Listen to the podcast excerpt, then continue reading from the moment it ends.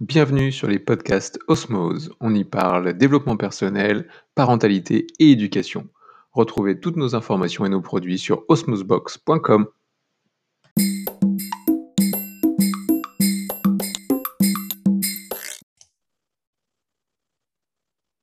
Bonjour Magali.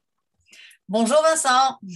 Et bonjour à tous, bienvenue sur cette euh, interview Osmose. Aujourd'hui, on a le plaisir d'accueillir euh, Magali Barcelot, euh, qui est psychopraticienne, sophrologue. Je laisserai, vous pourrez vous présenter juste, juste après, mais spécialiste de tout ce qui est profil HPI. et c'est justement l'objet de cette, de cette interview. On va parler des profils HPI, HPE, zèbre.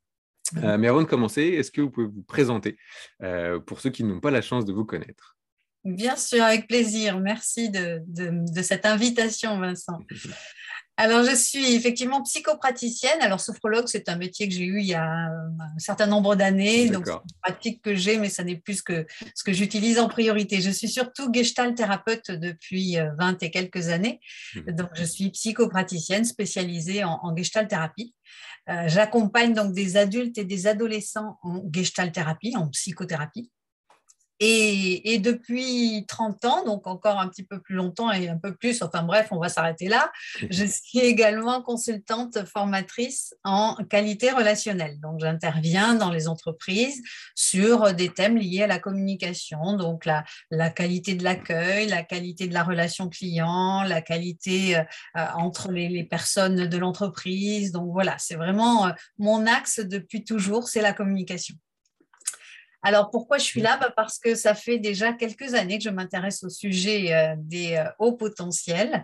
Euh, ça fait huit ans cette année et je me suis spécialisée dans l'accompagnement de ces profils parce que j'ai découvert un jour que ma fille était une enfant précoce. Hein. Au départ, on parle de précocité.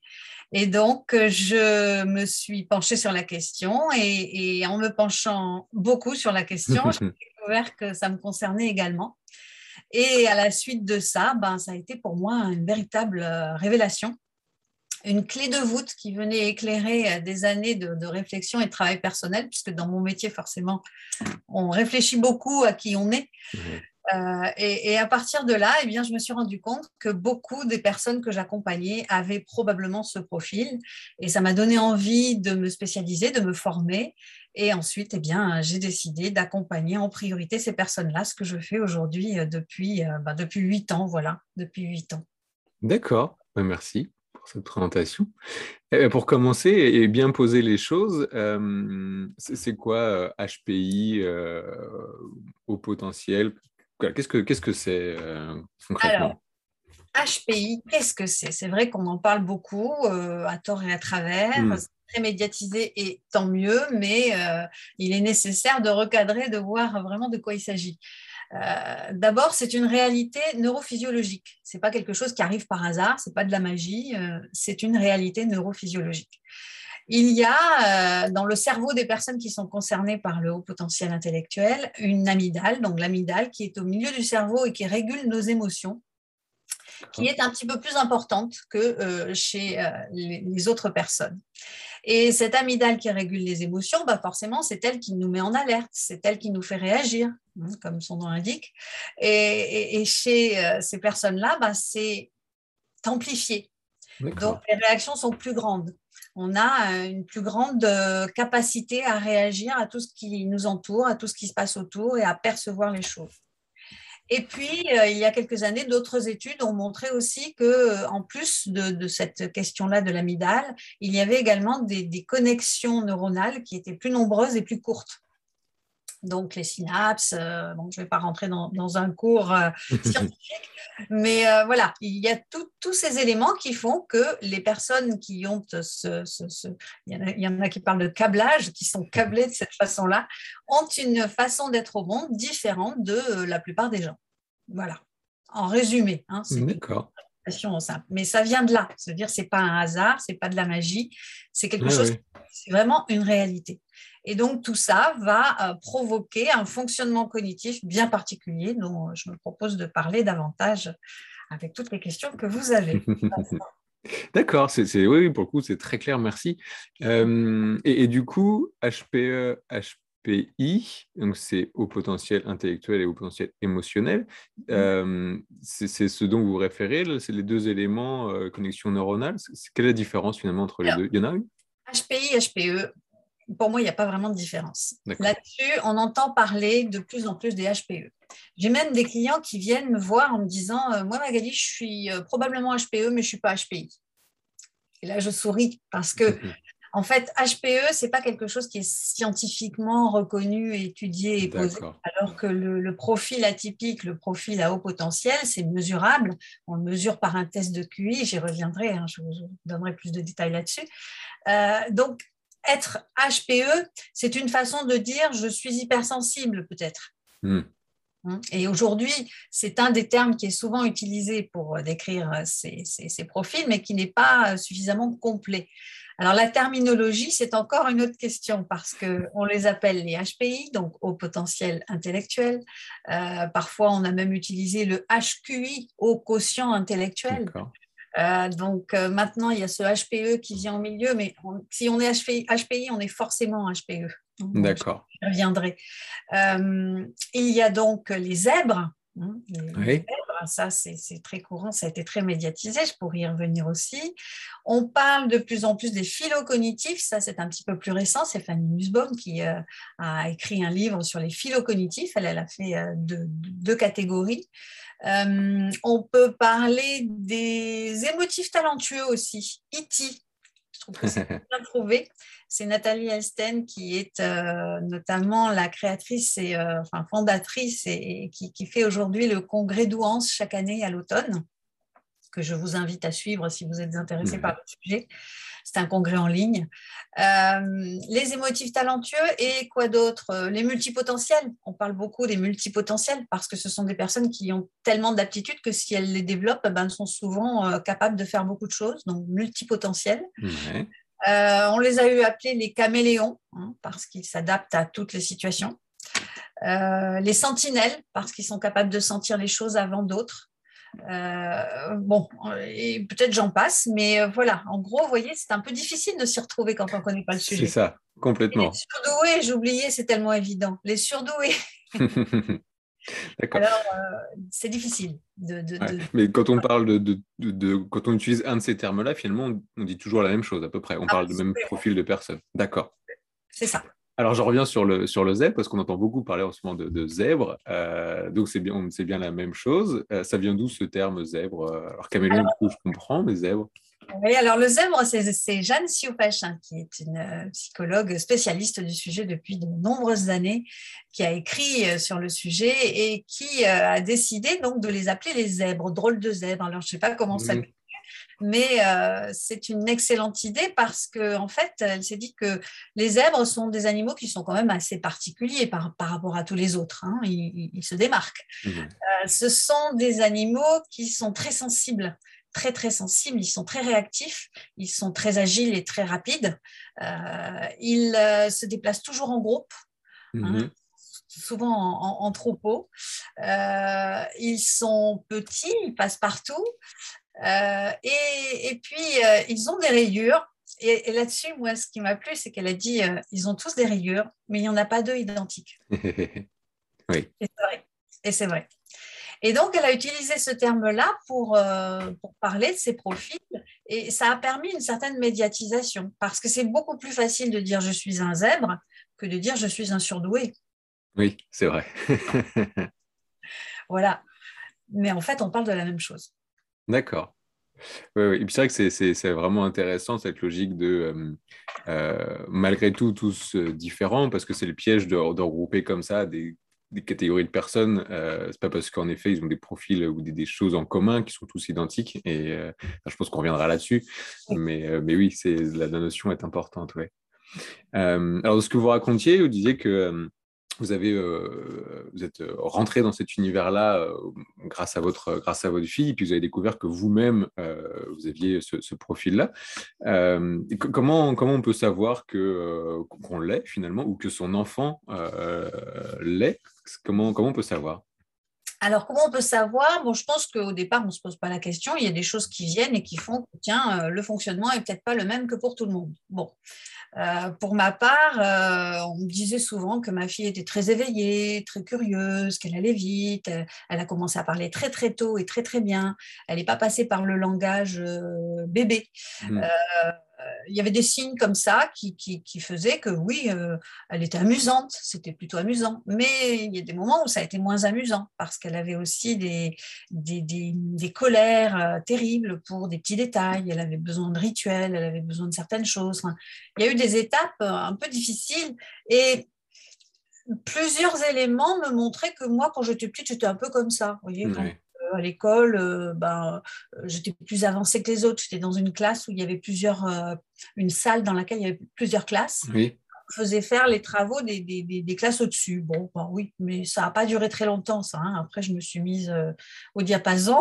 et donc, je me suis dit, bon, bah oui, quand j'étais petite, j'étais comme ça. Donc, je ne me suis pas trop arrêtée là-dessus. Je me suis dit, bon, elle était veillée, elle était veillée, voilà. Mhm. Certains ont d'autres aptitudes. Elle était moins agile que d'autres, par exemple. Voyez, euh, euh, bon. Et, puis, à partir de là, euh, il y a eu des moments où elle pleurait pour partir à l'école, ce qui était surprenant parce qu'elle avait très très envie de rentrer à l'école, elle était très bien une fois qu'elle y est rentrée, et puis elle a commencé à pleurer. Donc ce sont des signes, je ne dis pas que ce sont toujours les signes que l'on voit, mais il y a quand même des choses qu'il faut observer. Et donc, je me suis interrogée. Puis d'autres personnes autour de moi qui, elles, étaient plus avancées sur le sujet, m'ont dit, mais Magali, tu devrais aller voir euh, de ce côté-là parce que quand même, ta fille, euh, quand on parle avec elle, euh, elle parle avec les adultes, elle est à l'aise, enfin quand même, il y a quelque chose, etc. OK. C'est comme ça que j'ai découvert le sujet, que je me suis renseignée et que au final, ben, tout bien réuni, on a bien compris qu'il y avait quelque chose qui n'était pas comme les autres. D'accord. Et en fait, bah oui, elle était au CP et elle savait déjà lire. Et je me souviens de cette anecdote où un jour, euh, je lui faisais faire euh, sagement ses devoirs, puisqu'il fallait faire les devoirs, euh, répéter la lecture. Et c'était TR et A, tra, TR et O, tro, tra, tro, tri, tro, tru. Et elle me regarde et elle éclate en sanglots. Qu'est-ce qui se passe?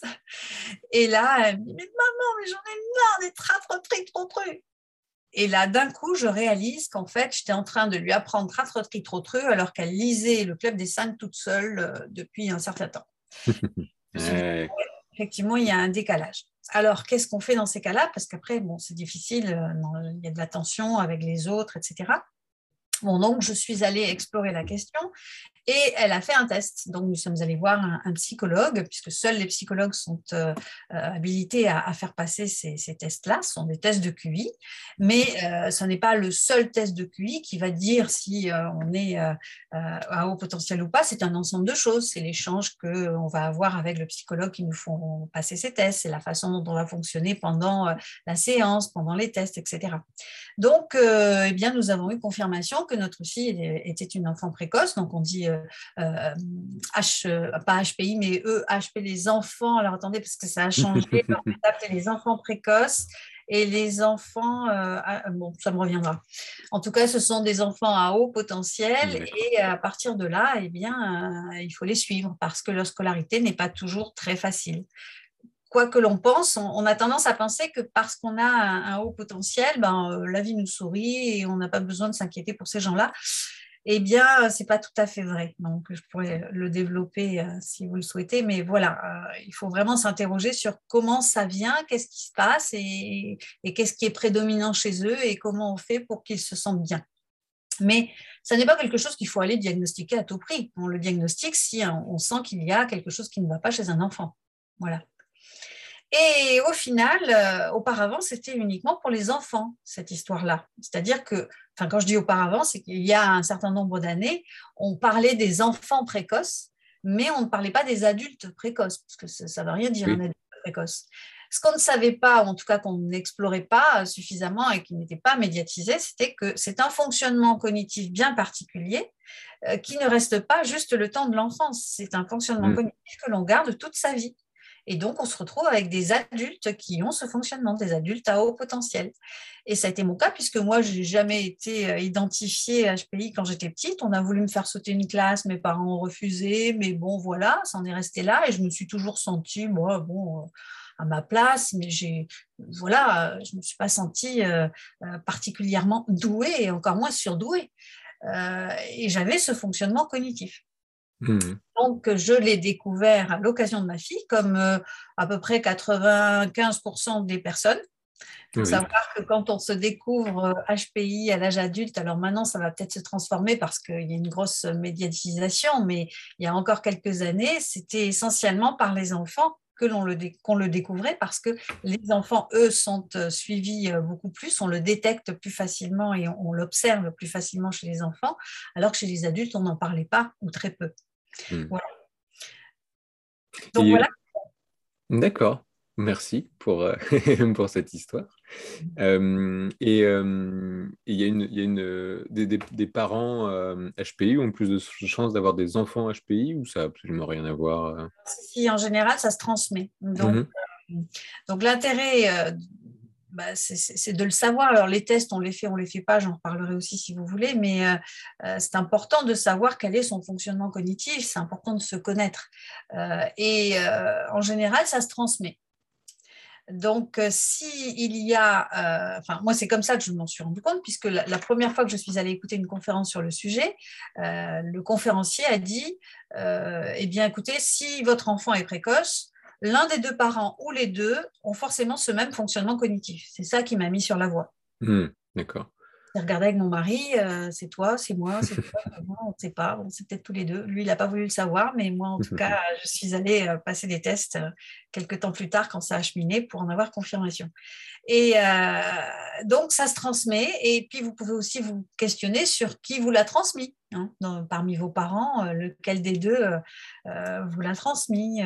Et, quand il y a dans une fratrie un, enfant qui a été identifié à haut potentiel, en général, les autres le sont aussi. Mais ça ne s'exprime pas forcément de la même façon. Oui, d'accord. Alors, c'est quoi, on va aborder ce sujet-là, c'est quoi les, caractéristiques principales d'un profil HPI On nous en évoqué quelques-uns, mais quelques-unes, mais sans faire une liste exhaustive, mais les grandes caractéristiques. Alors, les grandes caractéristiques. D'abord, l'hypersensibilité. Hmm. Euh, c'est pour ça qu'on fait un amalgame. Il faut savoir qu'il y a 20% de la population qui sont des, profils hypersensibles, euh, mais tous les hypersensibles ne sont pas à haut potentiel. Oui, d'accord. Par contre, on peut dire que tous les hauts potentiels sont hypersensibles. Il y a eu une période où on disait non, il y en a certains qui ne le sont pas. Moi, je ne suis pas d'accord avec ça, comme, euh, comme certains, parce que il y a des, au potentiel qui ont une grande capacité à dissimuler leurs émotions. Ça ne mm. veut pas dire qu'ils n'ont pas cette forte hypersensibilité, mais euh, ils ont une capacité à le, gérer et le cacher euh, qui peut nous empêcher d'imaginer que ces personnes-là sont hypersensibles si on n'a pas un regard assez aiguisé. Donc, euh, l'hypersensibilité, elle est présente chez les HPI et donc c'est une hypersensibilité émotionnelle. Hein. Ils sont comme des éponges, ils absorbent tout ce qui se passe autour. Ils sont très sensibles aux ambiances, ils sont très sensibles à tout ce qui se passe autour d'eux. Et il y a aussi euh, une hyperesthésie, c'est-à-dire que tous les sens euh, sont amplifiés. Euh, la sensibilité à la lumière, la sensibilité aux odeurs, la sensibilité au goût, le bruit. Euh, vous savez, quand vous, euh, quand vous êtes dans un restaurant, euh, parfois, si vous êtes HPI, eh bien, si c'est très bruyant, s'il y a le bruit des assiettes, le bruit des serveurs, le bruit de la musique de fond, les, gens qui parlent autour, eh bien, si en plus vous allez déjeuner avec quelqu'un et que vous discutez avec cette personne et que vous, vous, entendez tout ça en même temps, vous allez suivre, hein, il n'y a pas de problème. Mais par contre, vous allez sortir de là une véritable euh, lavette. quoi. C'est euh, ah, impossible à, gérer. Mhm. Euh, vous êtes capable, quand vous êtes comme ça, d'entendre les conversations des deux tables à côté, en même temps que celles que vous suivez. Et c'est très difficile parce que votre concentration est perturbée, parce que vous entendez, mais vous avez du mal à vous, couper. Mhm. et donc, bah voilà, les sens sont tellement amplifiés que parfois ça peut être difficile. D'accord, épuisant en fait. Euh, Et épuisant, surtout, surtout, épuisant. Mmh la lumière, donc, c'est la même chose. Hein. Il y a des personnes qui sont très, très sensibles à la lumière. Euh, euh, les, petits bruits qu'on entend, je me souviens, je ne travaille plus qu'en à distanciel depuis, depuis le confinement. mais quand je travaillais en présentiel, il y avait des personnes qui étaient très sensibles. Vous savez, j'avais dans mon cabinet un, un diffuseur d'huiles essentielles. Et en fait, ça faisait un tout petit bruit léger. Eh bien, quand je recevais une nouvelle personne donc, qui venait me voir pour la première fois, en général, c'était un test je savais tout de suite s'il y avait quelque chose ou pas. en tout cas, c'était un des signes qui de voir comment elle réagissait parce que certaines ne l'ont jamais entendu alors que d'autres n'entendaient que ça. Mmh, d'accord. Par exemple. Ouais, ouais. Donc, donc il, faut, il faut le savoir tout ça parce que quand on ne le sait pas, ben, on s'inflige des choses euh, qui peuvent aller jusqu'à un certain niveau de souffrance. Mmh. Mmh. D'accord. Donc ça, c'est euh, l'hyperesthésie. Euh, il y a également l'arborescence de la pensée. Alors, ce n'est pas une donnée scientifique, mais on sait que toutes ces personnes-là sont capables de penser très, très vite et euh, de penser beaucoup. Et euh, en fait, ce qui est prédominant chez ces personnes-là, ce sont, euh, c'est leur capacité à faire des associations. Et donc, une idée va les amener à une autre, va les amener à une autre, va les hmm. amener à une autre très, très vite. je connais des personnes et des amis notamment avec qui, lorsque je passe le temps d'un déjeuner, ben, je ressors un peu fatiguée parce que tout va très très vite, on passe d'une idée à l'autre et puis à une autre, et puis à une autre il y a des personnes qui sont euh, comme ça touffues et ça part dans tous les sens, et d'autres qui arrivent à, recadrer. Euh, c'est euh, d'ailleurs ce que met en avant Fanny Nussbaum dans son livre sur les cognitifs, où elle parle des complexes et des laminaires. Il y a deux profils. Les complexes sont ceux qui, effectivement, partent dans tous les sens, ont du mal à, être structurés. Les laminaires, eux, sont beaucoup plus carrés, beaucoup plus rangés. voilà. oui d'accord. Euh, ce qui peut venir, euh, elle l'explique dans son livre, de ce que l'on appelle les troubles associés, parce qu'il faut savoir qu'il y a certains euh, profils à haut potentiel qui sont donc ben, un profil à haut potentiel, et bon, voilà, et tout va bien, ou plus ou moins. Et puis, il y a les profils à haut potentiel qui ont ce que l'on appelle les troubles associés, c'est-à-dire des dysfonctionnements comme mmh la dyscalculie, dysorthographie, etc., ou des, troubles de l'attention. Et quand les deux sont mêlés, ben forcément, c'est un peu plus difficile et, c'est ce qu'elle euh, présente dans la, partie complexe. Oui, bien sûr. Mmh ok. Donc, on a parlé de l'hypersensibilité, l'hyperesthésie, euh, l'arborescence de la pensée. Donc, ça fait d'eux des gens forcément très créatifs, hein, parce que à penser comme ça, ils sont très originaux. Euh, Qu'y a-t-il encore? Une vision globale des, situations. Ils sont très lucides. Ce sont des personnes qui sont très lucides, euh, qui, voient très très bien les situations et dans leur globalité. Là où d'autres vont voir comme ça, euh, ben, ils vont voir comme ça, ils vont prendre le temps de regarder par séquence, on va le dire comme ça, hein, je le dis à ma façon. Ben, mmh. eux voient tout très très vite. Et c'est peut-être ça aussi qui, qui fait d'eux des personnes perfectionnistes. Parce que quand on voit tout, bah, forcément, on sait comment ça peut aller ou comment ça peut ne pas aller. Et donc, on a envie euh, d'aller dans le détail. Euh, donc, ce sont des gens qui sont en général très perfectionnistes, mais ce perfectionnisme euh, peut être un atout comme une difficulté. Oui, j'imagine, en effet. Parce qu'ils sont très exigeants. Mhm. et, la lucidité, on la retrouve chez les enfants par rapport à la mort.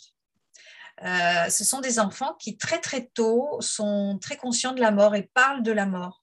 Mhm. beaucoup d'adultes sont souvent choqués par euh, cette attitude-là. Oui, pas forcément habitués. Ben, eux, ils, ont compris avant tout le monde. quoi. Ok.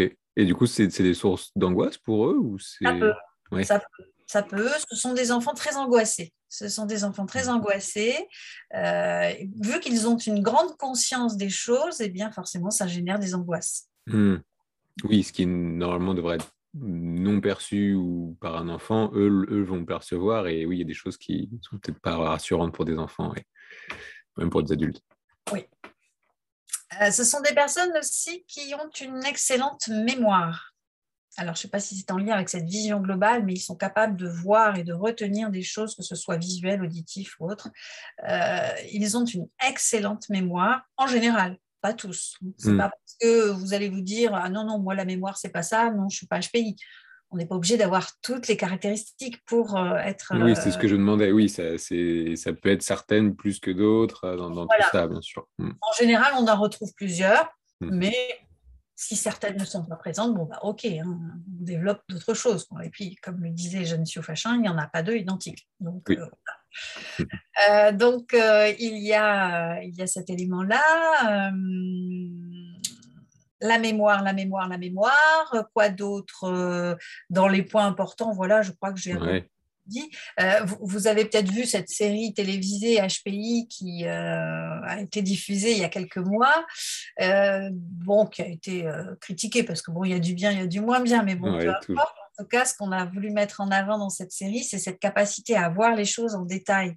Hein, comment cette femme, sur une scène de crime, par exemple, voyait juste le truc que personne mmh. n'avait voilà, euh, ces personnes-là ont une capacité à voir, à repérer les choses, à voir les détails.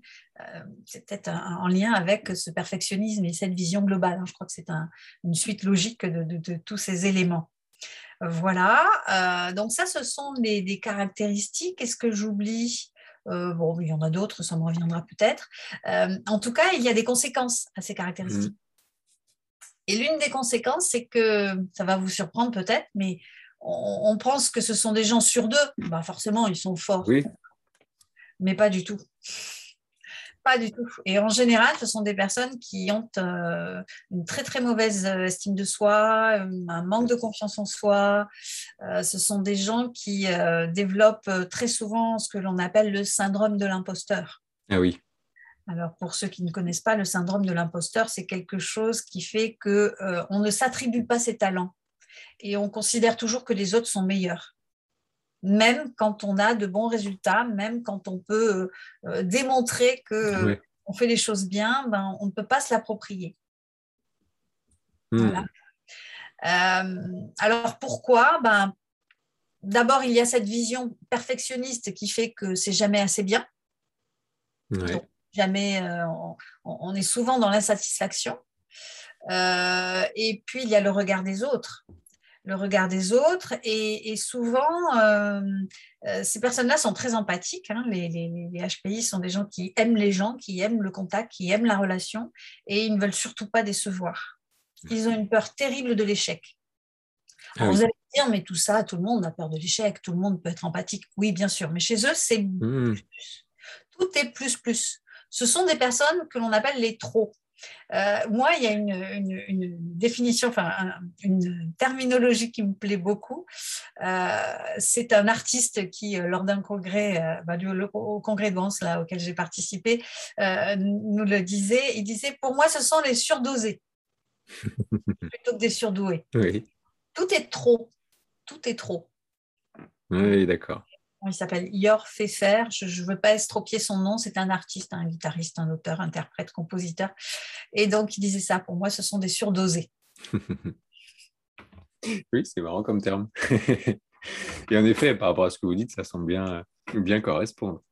Euh, et, du coup, euh, je ne sais pas si on peut parler dans ces termes-là, mais euh, si on, découvre qu'on est, on est zèbre, c'est c'est une force, c'est un inconvénient globalement avec le recul que vous avez C'est plus dur à vivre ou au contraire, c'est plutôt des, des, avantages dans la vie de tous les jours? Je ne sais pas si on peut parler de ça comme ça, mais euh, quel est votre retour là-dessus? Alors, je pense que si on ne s'en préoccupe pas, si on ne le sait pas, ça peut être une vraie catastrophe. Si on le découvre, si on le sait et qu'on apprend à se connaître, alors c'est un véritable cadeau. D'accord. Voilà. Ah Donc pour comprendre justement toutes ces caractéristiques et, du coup ce qui en découle euh, dans chaque situation. Euh, c'est euh, savoir comment on fonctionne, mais ça, c'est pas que pour les HPI, c'est pour tout le monde, bien sûr. Mm. C'est mon métier depuis des années, je ne vous dirais pas le contraire, mais je pense qu'on a tous intérêt à un moment donné, quand on ne va pas bien en tout cas, à, savoir qui on est, à savoir comment on fonctionne. Hein, quand on sait mieux qui on est, ben on, s'offre à la vie et on s'offre une vie euh, équilibrée, on s'offre une vie épanouie. Euh, mon métier aujourd'hui, je dis, c'est révélatrice de potentiel. Mmh. J'aide les gens à savoir qui ils sont et à connaître leur potentiel. Et donc, euh, qui plus est, quand on est à haut potentiel, autant savoir de quoi on est capable et savoir comment on réagit, savoir comment on fonctionne, parce que quand on ne sait pas tout ça, ben, on se trouve dans des situations difficiles, notamment relationnellement. Euh, très souvent, les gens qui viennent me voir euh, pour être accompagnés, viennent avec une difficulté relationnelle, qu'elle soit professionnelle, qu'elle soit sociale, qu'elle soit familiale. Il y a toujours à la base des difficultés relationnelles. D'abord, il faut être bien avec soi-même et ensuite apprendre à être bien avec les autres. Mmh. Euh, les HPI comme les autres, les neurotypiques comme les neuroatypiques. Hein, on les appelle aussi. Euh, on a tous intérêt à savoir qui on est, mais d'autant plus quand on a ce profil qui n'est pas comme les autres. Jeanne Fachin dit aussi quelque chose, euh, bon, je ne dis pas, il n'y a pas que Jeanne Fachin qui dit des choses bien, il y a aussi des, auteurs comme Monique de Kermadec, il y a eu Cécile Bost qui a fait de beaux écrits, enfin il y en a plein, je peux vous en citer, vous pouvez retrouver sur mon site euh, toutes mhm. ces informations. Mais en tout cas, euh, Jeanne Fachin, elle donnait un exemple, elle disait, si vous allez visiter la ville de Lyon avec en poche une carte du plan de Paris, vous pourrez toujours chercher la Tour Eiffel, vous ne la trouverez jamais. Hein. en fait, il faut avoir la bonne carte. Hmm. Il faut savoir qui on est. Si on n'a pas le bon plan, ben, on ne sait pas se diriger, on ne sait pas qui on est, on ne sait pas où on va. Si on veut coller à quelque chose que l'on connaît qui est euh, normal, on va dire, entre guillemets, ou euh, habituel, ou que l'on retrouve autour de soi, mais qu'on n'a pas ce fonctionnement, ben, on n'arrivera pas à s'adapter, on ne sera jamais bien. Hmm si on a le mode d'emploi, c'est nettement plus facile. oui, ça fait sens. Oui, donc euh, c'est un, grand avantage à, condition de réussir à se comprendre, à se connaître euh, et capitaliser là-dessus. Et je voudrais ajouter qu'il euh, ne faut pas faire l'impasse de son histoire. C'est-à-dire qu'on n'est pas que à haut potentiel ou pas. Oui. Qui que l'on soit, nous avons tous notre histoire nous avons tous notre éducation, nous avons tous notre chemin, nous avons tous nos racines. Et il faut faire avec ça. Et quand on travaille sur soi, quand on essaie de se comprendre, c'est oui, j'ai un fonctionnement cognitif qui est comme ça, ok, mais j'ai en plus mon histoire. Mmh. Oui, bien sûr. Et cette histoire va me conduire à développer ou pas certaines aptitudes. Euh, pour l'illustrer, ce que je peux dire, c'est que certains HPI sont en prison parce qu'ils ont forcément eu, euh, à un moment donné, enfin, ils ont des aptitudes euh, cognitives importantes, mais ils ne se sont pas trouvés dans le bon environnement, euh, ils n'ont pas eu la bonne éducation, les bons soutiens, les bons appuis, et ils ont fait ce qu'ils ont pu de, leur intelligence, en fait, hmm. leur forme d'intelligence. Oui, oui, en effet. Et là, pour le coup, en effet, HP ou pas, oui, notre, là où on se trouve, les personnes qu'on fréquente ont un rôle particulier. Il y a aussi Olivier Revol, que je n'ai pas cité, qui est euh, quelqu'un de très important dans, ce sujet-là. Il est à Lyon, c'est un neuro... Alors, je ne sais jamais s'il est euh, euh, psychiatre, oui, c'est ça. et il a, il a beaucoup écrit sur le sujet. Et Olivier Revol dit souvent dans ses conférences, oui, ce sont des, enfants à haut potentiel, mais n'oubliez pas que ce sont des enfants. Hmm. Ce sont aussi hmm. des enfants. Donc c'est la même chose pour les adultes. Je dirais oui, euh, peut-être qu'ils ont un profil atypique, mais ils ont aussi leur histoire. Donc il faut, il faut faire cette combinaison-là. Et quand on, euh, euh, quand, on arrive à, mieux, à mieux se connaître, j'avais la question suivante, mais déjà peut-être une partie de la réponse, c'est comment on peut capitaliser sur ses forces? Alors déjà, c'est sans doute en se connaissant un peu, un peu mieux soi-même, comme, comme vous il y a, a d'autres façons de capitaliser sur, sur ces, voilà, toutes ces toutes ces euh, caractéristiques, toutes ces compétences euh, qui, font parfois penser à des super-héros, quand on dit voilà, toutes ces, toutes ces possibilités-là. Comment on peut justement capitaliser là-dessus? Alors, là aussi, c'est le travail sur soi et puis c'est découvrir ce dont on a besoin, ce qui nous est favorable, etc. Mais j'ai envie d'en profiter pour dire qu'il y a trois catégories, comme dans le reste de la population d'ailleurs. Il y a les gens qui sont à haut potentiel et qui, très tôt, trouvent leur voie, trouvent euh, ce qui vraiment leur, leur permet de s'épanouir dans la vie, euh, trouvent euh, un métier ou des, personnes qui leur sont favorables et qui, qui, vraiment leur permettent de, de, trouver l'équilibre. donc ces personnes-là, la plupart du temps, elles ne savent même pas qu'elles ont ce profil atypique parce qu'elles ne se sont mm. pas posé la question. Donc il y en a qui vont bien. Il y en a, on va dire, un tiers de personnes qui sont atypiques et qui vont très bien et qui ne se posent pas la question il y en a euh, qui sont entre deux, c'est-à-dire des personnes qui euh, sont atypiques mais qui ont quelques difficultés, qui euh, peut-être ne se sont pas complètement épanouies professionnellement ou dans leur vie amoureuse ou ont des vagues dans leur vie, c'est pas très équilibré tout le temps, c'est où ils ont des frustrations, ils vivent des choses difficiles. Mais l'un dans l'autre, ils arrivent quand même à, s'épanouir, à avoir une vie euh, euh, équilibrée, mais euh, avec quelques frustrations qu'ils vont peut-être résoudre par des activités extra-professionnelles quand il s'agit de, leur voie professionnelle. Enfin, voilà, hein, c'est mhm. entre deux, avec des hauts et des bas. Et puis, il y a un, troisième tiers, où là, on retrouve des personnes qui sont vraiment en souffrance, qui ne parviennent pas à savoir pourquoi elles sont faites, euh, ce qu'elles voudraient faire, qui n'arrivent pas à tenir, qui n'arrivent pas à aller au fond des choses, qui sont peut-être un peu plus complexes, hein, comme le, mmh tout à l'heure et, qui n'ont peut-être pas eu l'environnement nécessaire pour les aider. Et là, ça peut, bah, ça peut aller très loin. Il y a des personnes qui se suicident mmh. euh, et peut-être même beaucoup n'ont pas su à temps qu'elles étaient concernées par mmh. ce profil. Et, c'est pour ça qu'à un moment donné, moi, j'ai eu envie d'aider ces profils parce que je me suis rendu compte combien c'était euh, bénéfique, combien c'était porteur euh, pour beaucoup de personnes que j'accompagnais. Avant de, j'ai eu différents cas de figure parce que euh, comme ça fait des années que je, suis gestalt thérapeute, donc la gestalt, je ne vais pas préciser, je ne vais pas détailler, mais c'est un, un, courant de psychothérapie humaniste hein, qui existe depuis le siècle dernier et qui est centré sur la relation, sur la qualité de la relation. Je le résume, mais c'est juste pour euh, si quelqu'un se pose la question. et donc, à partir de ces éléments-là, donc j'accompagne euh, depuis longtemps des personnes et, j'ai eu des personnes que j'avais avant de faire pour moi-même cette découverte et que j'ai retrouvées après et euh, ou qui ont continué entre-temps et où entre-temps, moi, j'ai pu comprendre que peut-être elles étaient concernées par le sujet aussi. Mmh. Et le fait de leur donner cet éclairage qui s'est avéré positif et juste, une fois qu'elles ont fait le test, c'était confirmé, a été mais extrêmement positif et porteur pour elles, pour leur vie et pour leur équilibre. Et, c'est pour ça que je trouve que c'est important de le savoir quand on a quelques signes, parce que euh, ça permet vraiment de, sortir de, sa difficulté, de sortir de toutes ces souffrances, notamment relationnelles, ou de ces difficultés à s'intégrer, à s'inscrire dans la vie euh, et à trouver sa voie et sa place à prendre sa place. Hmm. Oui, donc ce que, voilà, pour capitaliser sur ses forces, ça commence avant tout par, par euh, passer les tests dont vous parlez tout à l'heure pour savoir déjà si voilà, on est concerné ou pas et, peut-être se faire accompagner pour bien comprendre les mécanismes et bien se, se comprendre, se connaître soi-même. C'est ça. Se connaître soi-même, c'est vraiment une priorité. À partir du moment où on a le doute sur la question, ben, ça vaut le coup de le savoir. Mais mmh.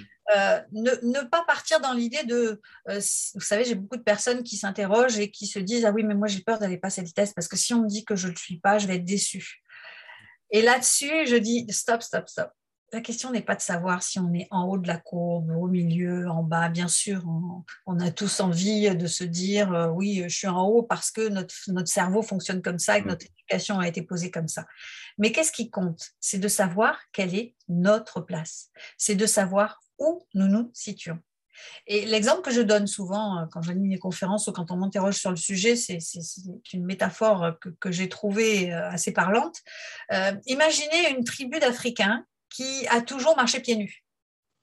Et un jour, bah, il y a des choses qui changent et on leur dit bah, maintenant vous allez devoir porter des chaussures parce que c'est comme ça, ça va changer dans votre secteur, là c'est comme ça, maintenant vous devez porter des chaussures des gens qui courent très vite, vous imaginez, hein, et qui ont l'habitude de courir pieds nus avec des chaussures, ça va pas être facile.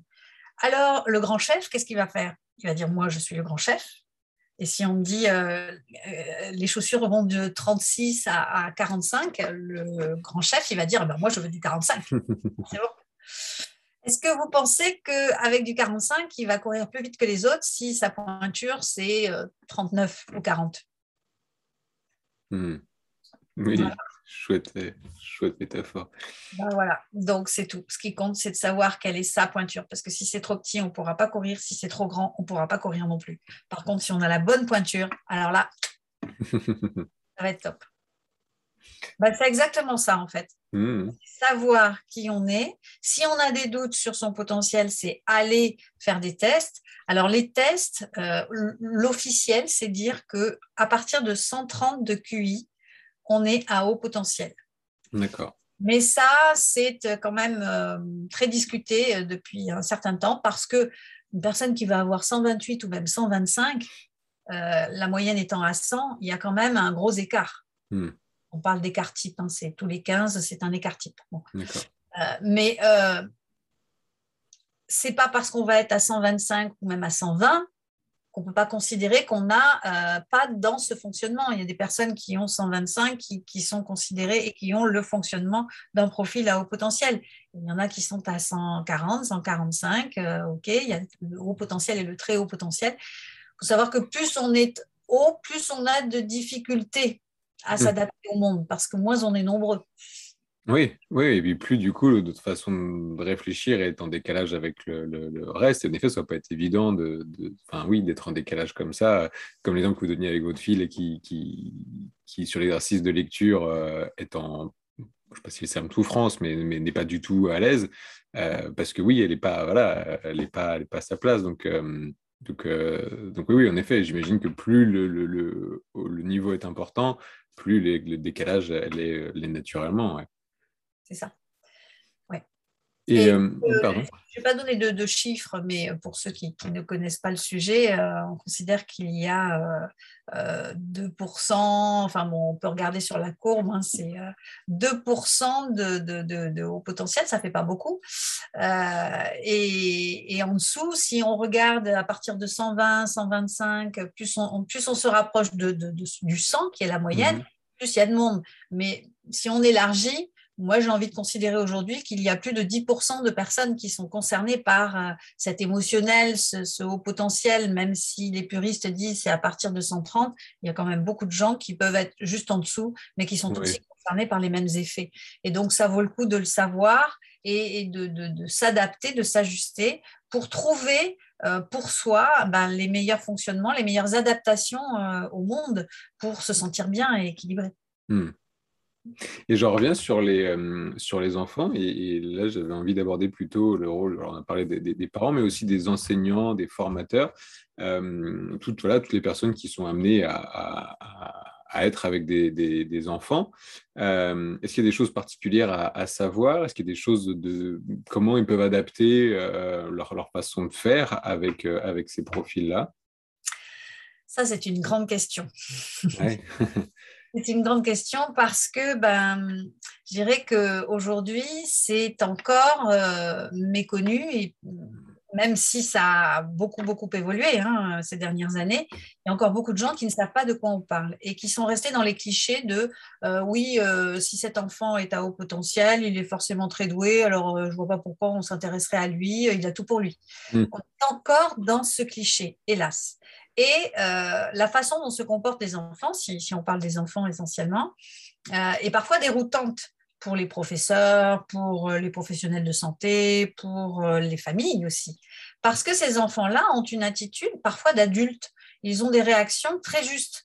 ils peuvent répondre à un professeur, pas de façon malveillante, mais ils ont une telle attitude qu'ils retrouvent chez les adultes, qu'on retrouve chez les adultes, qu'on on pourrait les croire insolents. Oui. Et donc, très souvent, c'est très mal perçu, mais mm. eux ne comprennent pas. Ils n'ont pas mm. les mêmes codes, ils n'ont pas les mêmes euh, façons de, réagir. Et, ça peut leur poser de, grosses difficultés parce que, bah oui, ils ne sont pas comme les autres. Donc, les professeurs, il y en a certains qui sont sensibilisés à la question et qui sont top et qui savent vraiment tenir compte de leurs différences et trouver des, solutions pour les aider à s'adapter, à s'ajuster, à euh, faire en sorte que tout le monde s'entende bien. Et il y en a d'autres qui ne veulent rien savoir ou qui considèrent que c'est un autre métier, qui ne sont pas là pour être des mmh. petits. Euh, on a encore tout ça. Mais ça évolue, ça évolue parce que beaucoup, beaucoup de, professeurs, notamment, se forment euh, pour comprendre, non pas pour les accompagner, ce sont pas, ils ne vont pas devenir des, des, psys du jour au lendemain, métier, mais au moins comprendre ce qui se passe dans ce profil et dans leurs difficultés d'apprentissage. Parce que comme ils vont très très vite, eh ben, ils veulent forcément euh, aller plus vite que les autres, ou ils vont plus vite que les autres, parce qu'ils ont une rapidité Hein, de, compréhension qui est différente. Mais euh, mais ils ont eux aussi leurs difficultés. Et euh, là où c'est vraiment, moi je dirais, mon, combat, s'il en est un, c'est de dire, il ne faut pas seulement dire, comprenez les HPI, ils ne sont pas comme les autres, il faut les comprendre, etc. Non, moi, mon idée, c'est aussi de dire aux HPI, mais comprenez-vous, vous, parce mm. que vous aussi, vous avez à comprendre le monde, et on a tous à se comprendre. Donc, l'intérêt, c'est de faire savoir cette différence pour que l'on unisse nos différences et pour qu'on en fasse quelque chose. Parce que, bien évidemment, on a tous à s'apprendre des choses. Hmm. Oui, oui, toute cette complémentarité, elle, est, elle peut être géniale si justement elle est aperçue comme, comme telle. Surtout sur le plan relationnel. Hmm. Mais c'est difficile. J'avoue que bon, les parents euh, qui ont des enfants comme ça, ben, forcément se, rendent compte que c'est pas facile parce qu'ils ne font pas forcément euh, comme tout le monde. Euh, les enfants ne vont pas réagir comme tout le hmm. monde. Moi, je recommande de, se documenter, d'aller écouter des conférences, de, lire, de, partager. Il y a des associations qui sont très intéressantes au niveau national. Hein. J'interviens souvent pour la FEP, l'association française. Alors, ça s'appelait l'Association française des enfants précoces et c'est devenu depuis peu l'Association française des enfants à haut potentiel. Hmm. AFEHP. Il y a un site, il y a des antennes dans toutes les régions avec des activités très intéressantes pour les parents, pour les enfants et pour les professionnels. Voilà. Donc, ne pas hésiter à se documenter. Hmm. Oui, oui, oui. Surtout que, alors je ne sais pas si c'est le cas, mais j'entendais que euh, des enfants au potentiel peuvent être en difficulté scolaire. Euh, donc, ce n'est pas forcément ceux qui, arrivent systématiquement bien en, classe. Il peut y avoir euh, peut y avoir justement des difficultés. Euh, c'est ouais, quelque chose que ah bah, C'est même, très fréquent. Ah fréquent. J'ai plus les chiffres en tête, mais il y a une étude qui montrait qu'une grande majorité des, hauts potentiels n'allaient pas jusqu'au bac. Ce qui, ne veut pas dire qu'après, ils ne s'en sortent pas dans la vie, parce qu'ils ont euh, une, des, capacités, mais ils ont beaucoup, beaucoup de problèmes avec le système scolaire tel qu'il mmh. est aujourd'hui, tel qu'il est fait aujourd'hui, parce qu'ils sont très créatifs, parce que ça déborde, parce qu'ils euh, ils sont très curieux, ils ont envie d'apprendre et, le système scolaire n'est pas forcément adapté. Et très souvent, ce qu'on voit, ce sont des enfants qui peuvent être très brillants au début de leur scolarité. Et à un moment donné, notamment autour du collège, ben, ça change parce que ils font confiance à leur capacité, ils font confiance à leur mémoire, ils apprennent tout vite, ils comprennent très très vite. Et à un moment donné, ben, il faut faire un effort parce que euh, le programme scolaire d'aujourd'hui euh, fait qu'il y a des choses à assimiler et quand on mm. arrive au quatrième, troisième et au lycée, il faut assimiler, assimiler, assimiler et, si on ne fait pas un petit effort pour assimiler, c'est pas forcément naturel pour tout le monde. Mm. Et là, eh ben, ils se trouvent confrontés à des grosses difficultés parce que d'un coup, eux qui ont toujours été sur euh, le peloton de tête se retrouvent en bas, ou en tout cas en dessous. Et là, ils ne supportent pas et ils ne comprennent pas ce qui se passe. Mm. Et s'ils n'ont pas le soutien nécessaire à ce moment-là pour leur apprendre à apprendre, alors ça peut mm. être vraiment euh, catastrophique et, ils lâchent. oui. Beaucoup de déscolarisation, il y a beaucoup de, choses comme ça chez les profils à haut potentiel. Donc, c'est une fausse idée de penser que ce sont des petits génies tout le temps. Il y en a certains, mais euh, pas tous. Oui, oui, oui, tout à fait. Et justement, là, euh, vous disiez que euh, arriver en, quatrième, euh, troisième, il peut y avoir des difficultés qui peuvent, qui peuvent apparaître. il y a des moments comme ça dans la vie qui sont peut-être particulièrement des étapes ou, des, des, moments plus, plus difficiles pour, pour des profils HPI, comme, comme par exemple là, le quatrième ou, d'autres moments comme ça?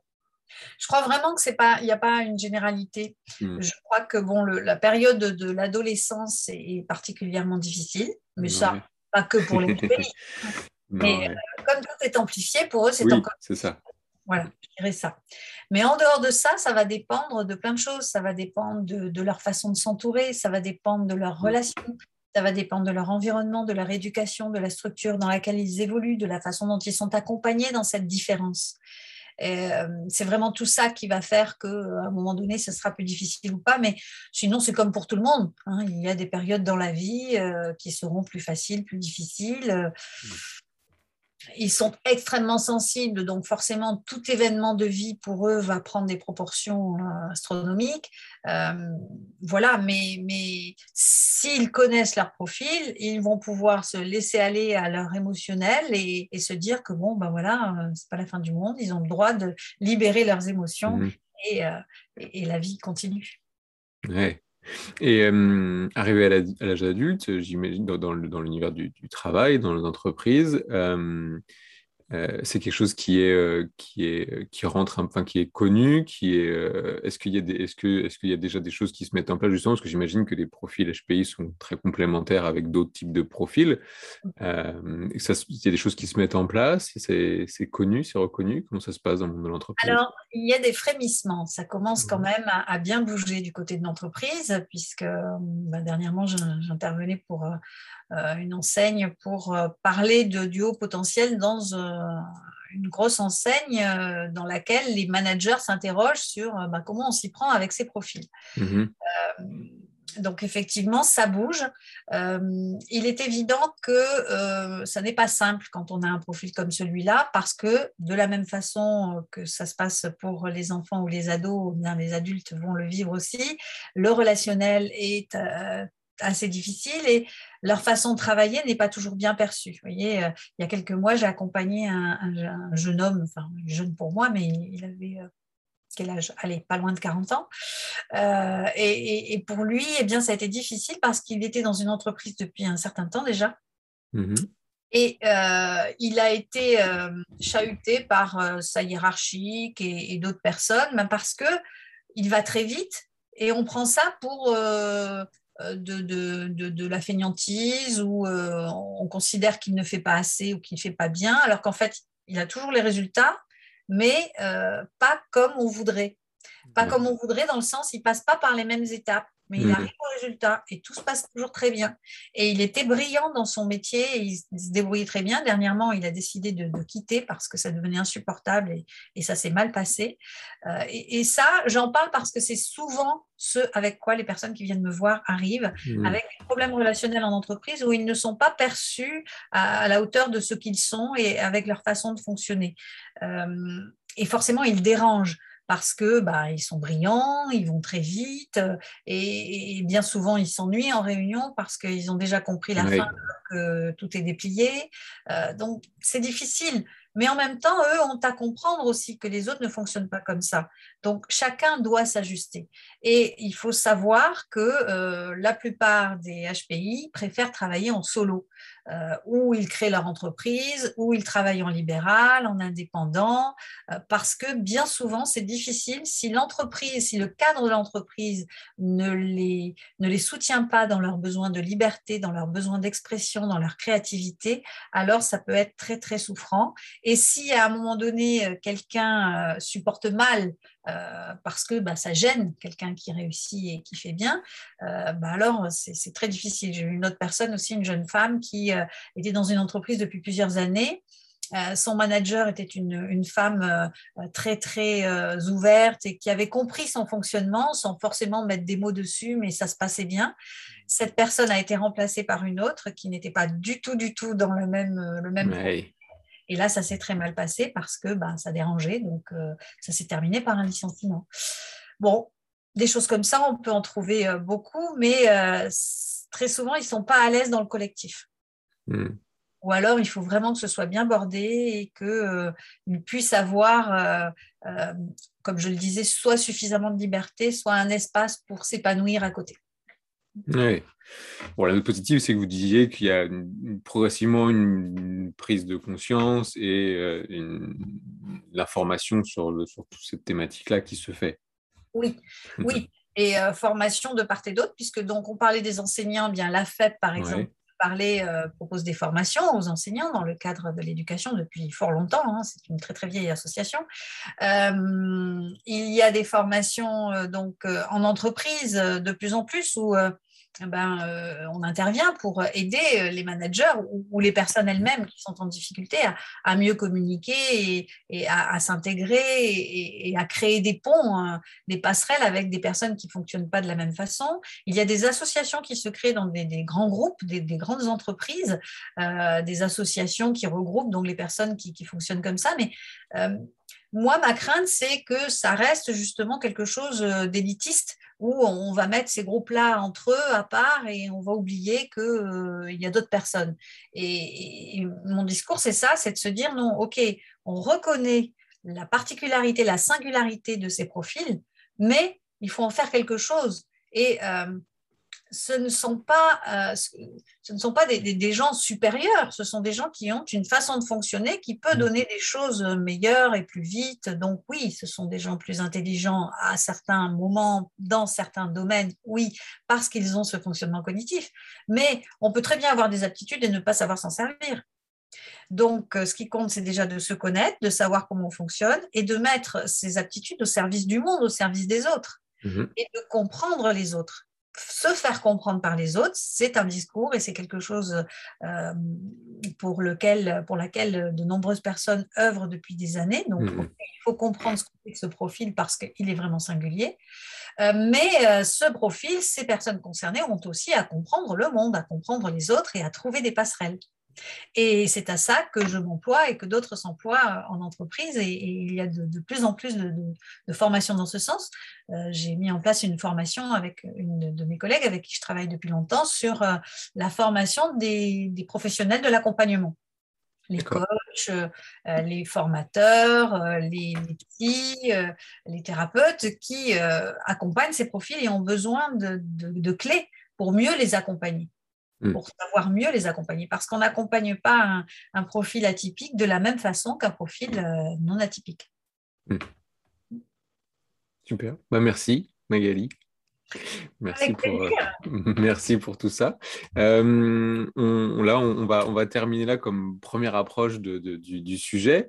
Euh, comment, si des personnes veulent aller un peu plus loin, creuser le sujet, comment on peut, comment on peut Je crois que tu, tu, je suis sûr que tu as un site internet. comment on peut te, voilà. Comment, oui, alors le site internet, donc c'est Magali-Barcelo, donc Magali i sans e, Barcelo b a r c e l o.fr. Donc vous trouvez un site avec beaucoup d'informations euh, que je vais remettre à jour parce qu'il y a plein de choses en cours qui vont euh, émerger. Euh, donc, euh, pour ma part, j'ai un profil Facebook, LinkedIn, vous me retrouvez sur les réseaux. Euh, je suis en train de proposer des, groupes qui vont émerger bientôt aussi, des groupes en ligne pour travailler en thérapie ou des groupes de parole sur le, profil des, des, hauts potentiels. je propose des formations en entreprise pour les managers. Pour, bon, donc voilà, ça, vous trouverez tout ça sur mon site. Mais si vous voulez vous documenter, eh bien vous vous avez euh, beaucoup de livres donc, et d'auteurs dont, dont j'ai parlé que vous retrouverez dans ma bibliographie sur mon site. Euh, vous avez bientôt le prochain congrès d'Ouance et je vous invite à le suivre. C'est un congrès en ligne euh, qui est créé par euh, Nathalie Elsten. et donc, pendant une semaine, il y a des orateurs. Donc, j'y ai participé. et c'est vraiment un congrès très, très intéressant chaque année avec des nouveautés. vous avez les associations nationales, donc la FEP, en PEP, enfin, je ne sais plus, il y en a plusieurs, mais vous trouverez tout ça. Il y a vraiment beaucoup de ressources. Il y a beaucoup de choses dont moi, je vous invite à vous interroger. Puis même si vous n'êtes pas concerné euh, directement ou, pas du tout, euh, c'est important de savoir de quoi il s'agit parce que ben, si on veut euh, avancer dans ce monde, je crois qu'on a tout intérêt à, unir nos différences et, le, connaître, ben, ça, ça passe par là, c'est la première étape. Super, ça fera un beau mot de clôture pour cette, pour cette interview. Je mettrai tous les liens, pas tous, mais j'essaierai de mettre plus de liens possibles en descriptif de cette, de cette vidéo. Merci encore. Merci, merci Vincent de m'avoir invité. Et puis, ben, au plaisir de pouvoir échanger sur le sujet. Euh, bonne route à Osmose et puis euh, au plaisir de se retrouver. Merci beaucoup. Merci. Au revoir. Merci de nous avoir écoutés jusqu'au bout. Si vous avez aimé, n'hésitez pas à commenter, noter, partager cet épisode. Euh, notre grand rêve chez, chez Osmose, c'est de de, populariser toutes ces compétences interpersonnelles euh, au moins au même, au même niveau que les compétences euh, traditionnelles. Et pour ça, on a, besoin de, on a besoin de vous, on a besoin de tous ceux qui sont convaincus comme nous que l'épanouissement individuel de chacun euh, passe par, par ces compétences. Merci beaucoup, à très vite.